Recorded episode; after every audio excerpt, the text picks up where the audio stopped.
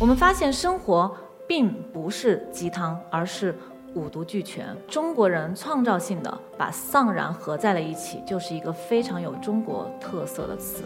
对于一位创业老兵来说，只有相信困难都是暂时的，美好永远在前方，我们才能活到现在，才能活得更好。在内容行业，我们必须接受一个现实，就是我们现在正在直面全球的竞争。中国动画和二次元从业者将经历一个最丧的时期。我们正在蹒跚学步，可是对手却身披战甲。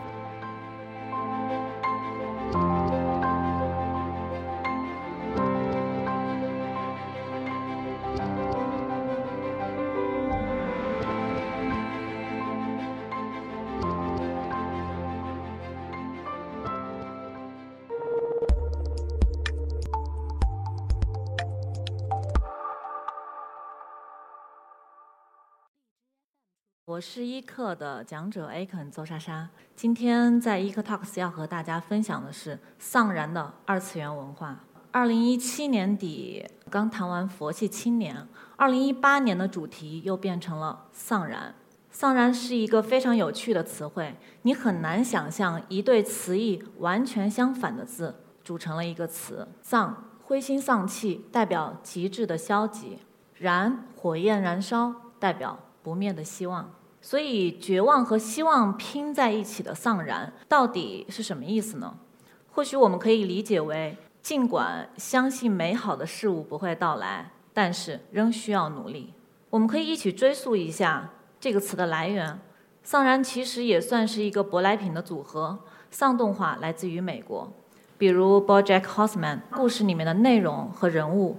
非常的丧，丧到了极致。每一个角色都是有缺陷的失败者，甚至他们自己都在不停的吐槽。可为什么这样一部作品，反而能够让人们看到力量呢？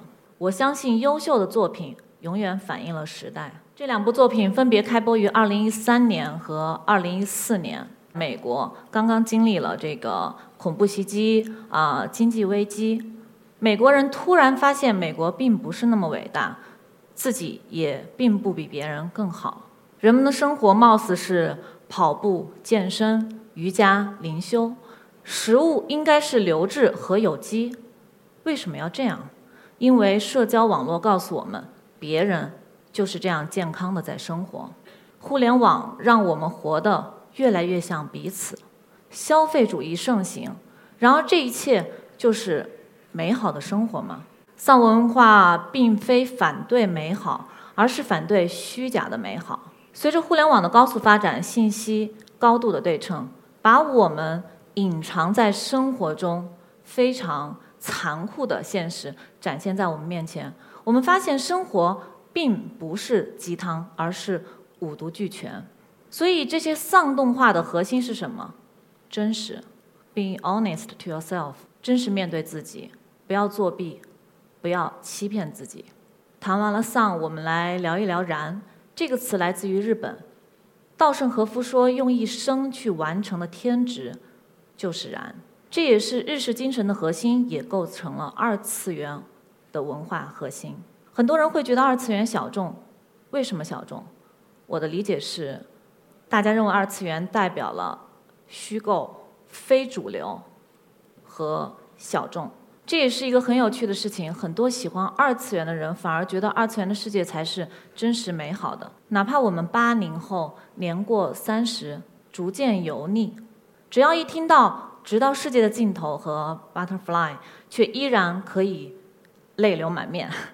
这些故事和角色都是假的，却比我们身边的人还要真实，因为它给我们传递的情感是真实的，甚至在我们孤独无助的时候给予我们力量。用一个字来表达，就是“燃”。我们简单解构了“丧”和“燃”，分别来自于美国和日本。那中国人创造性的把“丧然”合在了一起，就是一个非常有中国特色的词。中国是丧人文化，可以说缘起于近些年房价的高涨。这种有房无房引起的阶级撕裂，让本该朝气的年轻人对“未来”二字产生了质疑。你全力做到最好，都不如别人随便搞搞。我们似乎输在了起跑线上。我们可以看到，过去十年火的作品是《奋斗》《讲述的是拼搏。这些年火的作品是什么呢？《欢乐颂》讨论的核心是阶级。我作为一名八零后，出生在一个三线城市，从小被告知学习好是唯一的出路。于是我非常的努力啊，争当这个优等生。非常幸运，我成绩一直挺好的。可是当我来到北京的时候，我站在当时我眼里无比宽广的马路上，真的那个时候我的感觉就是不知道何去何从，因为很多很多的认知完全出乎我的这个预料。突然我发现，好像我的出生就晚了别人将近二十年。啊，这种危机感让我更加没日没夜的学习，因为我相信这个差距是可以靠努力来弥补的。当我朦胧的意识到创业或许是学习这个社会非常好的方式之一，然后我在大二开了自己的第一家公司。虽然这种选择无疑是将自己置于更多的绝望中，但是支撑自己的就是那份相信。对于一位创业老兵来说，只有相信困难。都是暂时的，美好永远在前方，我们才能活到现在，才能活得更好。接下来说一下我现在从事的这个内容行业。今年大量的国外优秀的电影，比如呃印度的、泰国的、呃西班牙的，很多电影非常的小众，但是我们可以看到票房横扫国内其他的影片，尤其是中国动画被打得体无完肤。在内容行业，我们必须接受一个现实，就是我们现在正在直面全球的竞争。中国动画和二次元从业者将经历一个最丧的时期。我们正在蹒跚学步，可是对手却身披战甲。我曾经去过一个欧洲的 A 类电影节，正好那年中国是该电影节的主宾国。我走入电影节的市场，中国公司的展位非常非常的多，然后隔壁是日本文化厅的一个展位，非常的小。但是在日本的展位上，我们可以看到人流络绎不绝。我经过了一个国内的一个卡通卫视的展位，非常豪华，非常大，甚至比这个嗯迪士尼梦工厂的这个展位还要大。电视屏幕上放着中国特色的低幼动画，但是非常有趣的是，展位里面只有一个学生模样的人啊，正在拿着卫视的吉祥物在拍照。啊，我问他，哎，为什么只有你一个人在这里？他说：“呃，我们领导都去城里买包去了啊。”当时对我的冲击特别大。呃，我想多么好的电影节，中国有那么多有才华的年轻人，但是他们却没有机会来到这样一个环境中来学习。这也坚定了我希望去寻找和赋能那些有才华的做内容的创业者的决心。我希望陪伴他们可以一起成长。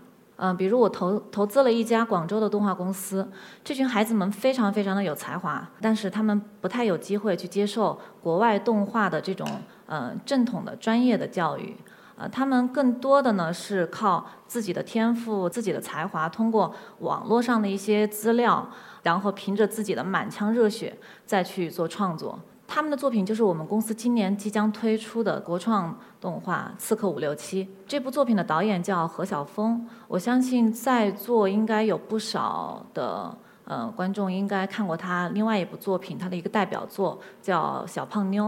其实《刺客伍六七》在我心目中就是一部特别特别接地气，虽然非常丧，但是充满了力量的作品。啊，我第一次看到五六七的内容的时候，其实特别感动啊！我一直相信创作者拥有的才华中那非常高级且稀缺的创造性，以及对于节奏的感受和把控，是老天爷在给饭吃啊！刺客伍六七让我看到了导演的这部分才华，但是对于刺客伍六七这部作品，我非常珍视的一点是，它的风格既不美国，也不日本。